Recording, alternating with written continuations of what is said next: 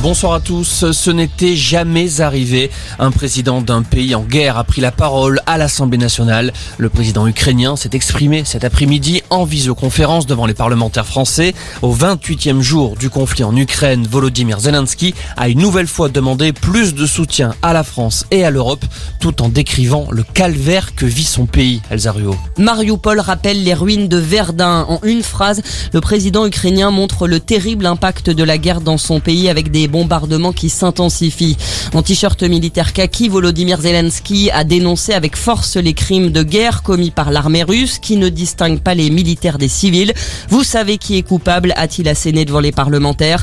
Le chef de l'État réclame plus d'armes des pays européens pour se défendre, mais aussi plus de sanctions économiques.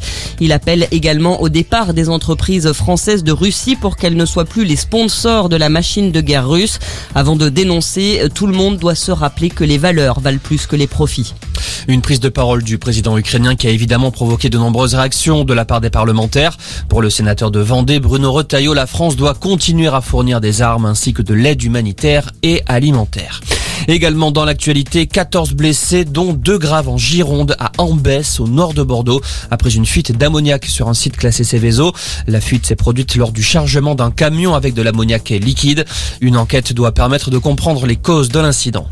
Déjà 10 millions de volailles abattues en France à cause de la grippe aviaire. Un lourd bilan qui émane en grande partie d'une flambée inédite dans la région des Pays de la Loire. Cet épisode de grippe aviaire est le plus sévère qu'ait connu la France.